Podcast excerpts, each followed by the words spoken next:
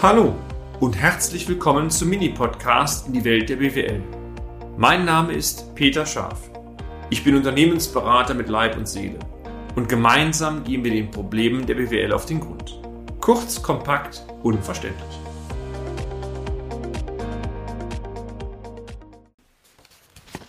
Haben Sie Zeit für Ihre Unternehmenszukunft? Teil 2. Schön, dass Sie heute wieder dabei sind. Im letzten Beitrag haben wir bereits etwas zum Thema Unternehmenszukunft mitgeteilt. Die Idee war, blocken Sie bereits frühzeitig Termine, um sich mit Zielen auseinanderzusetzen und sehen Sie die Termine genauso fest und fix an wie der nächste Kundentermin. Auch ein Tipp war, reflektieren Sie einmal Ihr tägliches Doing, Ihren Workflow und die Erfahrung sagt, wenn Sie das auch noch mit Ruhe und Abstand durchführen, dann erhalten Sie wertvolle Indikatoren, an welchen Schrauben man drehen kann. Auch die heutige Folge möchten wir dazu nutzen, Ihnen zwei, drei weitere Tipps zu geben, die am Ende eins bewirken sollen, die Zukunftssicherung Ihres Unternehmens. Tipp 1. Vereinbaren Sie auch konkrete Umsetzungstermine in Ihrem Kalender. Denn in der ersten Folge haben wir bereits davon gesprochen, Termine zu blockieren, um sich mit der Zukunft auseinanderzusetzen. Und wenn Sie dann Maßnahmen entwickelt haben, Sie werden es kaum glauben, dann müssen diese Maßnahmen auch umgesetzt werden. Auch das erfordert wieder Zeit, Stichwort Gespräche mit den Führungskräften, den Mitarbeitern und so weiter. Also auch hier von vornherein feste Zeitbudgets blockieren. Denn jeder Veränderungsprozess benötigt einmal Zeit. Und diese Zeit ist nicht einmal, wir stoßen was an, es funktioniert. Es ist ein ständiges Nachjustieren. Tipp 2. Lassen Sie es mich einmal, ja, plakativ formulieren. Ölverschmierte Hände sind oftmals besser als strategische Ausarbeitung. Sie mögen sich über diesen Punkt ein wenig wundern. Ich habe bewusst die Formulierung etwas überzeichnet.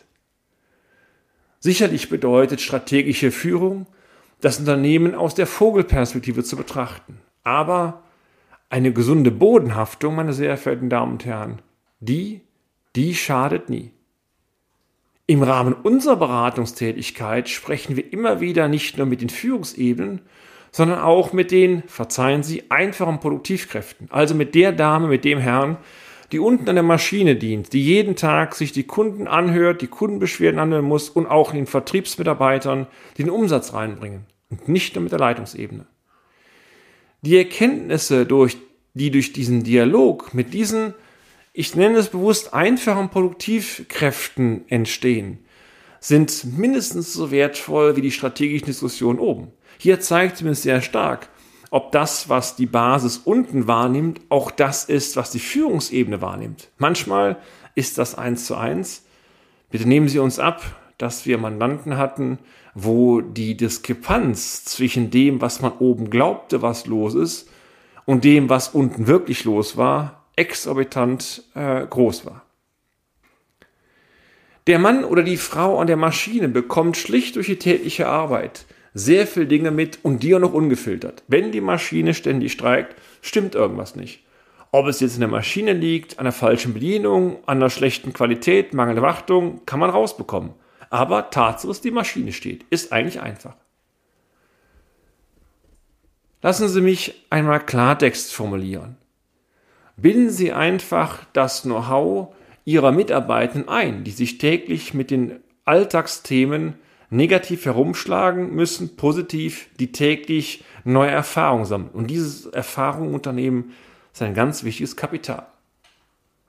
Tipp 3. Angemessene Fehlerkultur. Ein gutes Betriebsklima oder eine konstruktive, werterhöhende Fehlerkultur sind dabei unabdingbar. Es geht nicht darum, meine sehr verehrten Damen und Herren, Wer hat wann welchen Fehler gemacht? Sinngemäß, du bist schuld, wie konntest du nur? Nee. Es geht darum, was können wir denn tun, dass das, was da dumm gelaufen ist, künftig nicht mehr dumm läuft? Oder noch besser, wie können wir aus der Schlappe bei dem und dem, in der in der Situation vielleicht sogar ein Tor schießen künftig? Unzulänglichkeiten oder auch Fehler klar zu artikulieren, ist keine Schwäche, das meinen viele übrigens, ist eigentlich eine Stärke. Übrigens, Das schließt die Führungsebene ausdrücklich mit ein. Es geht nicht darum, nur isoliert als Führungskraft im stillen Kämmerlein Entscheidungen zu treffen. Es geht vor allem darum, Entscheidungen zu reflektieren oder auch offen zu artikulieren, dass für die Situation XY momentan keine Patentlösung vorhanden ist. Tenor, ich weiß auch nicht, wie wir dieses Thema optimal lösen können, aber ich bin optimistisch, wir finden zusammen eine Lösung und dazu brauche ich euch. Ich bin der festen Überzeugung, ein solches Verhalten, einer Führungskraft wird von der Belegschaft als Stärke gewertet und nicht als Schwäche. Es strahlt zudem ein ganz klares Signal aus, dass wir nur als Gemeinschaft, als Team erfolgreich sein können.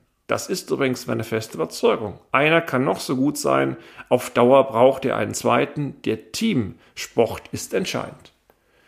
Wenn dann noch eine gute Idee, ein offener, ein fairer Dialog, eine konstruktive Kritik oder was auch immer honoriert wird, ein Dankeschön zum Beispiel kann wahre Wunder wirken. Manchmal vielleicht eine Prämie oder auch einfach eine Anerkennung ausgesprochen wird, dann dürfte dies ein weiterer hochmotivierender Faktor für die Belegschaft sein. Lassen Sie mich, meine sehr geehrten Damen und Herren, ein Fazit ziehen.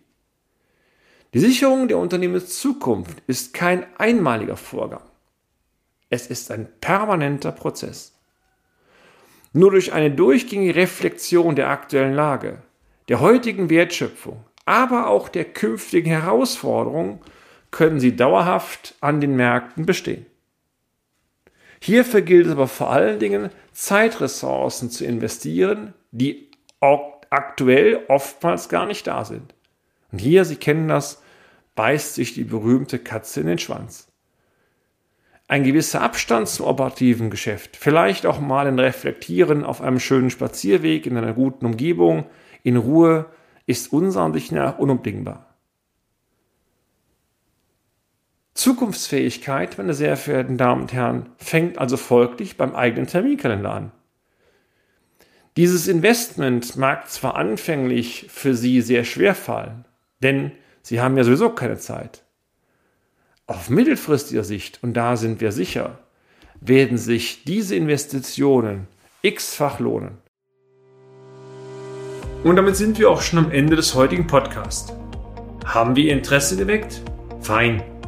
Dann besuchen Sie uns doch einmal auf unserer Homepage unter www.scharf-office.de und schalten Sie auch beim nächsten Mal wieder ein auf eine kleine Reise in die Welt der BWL.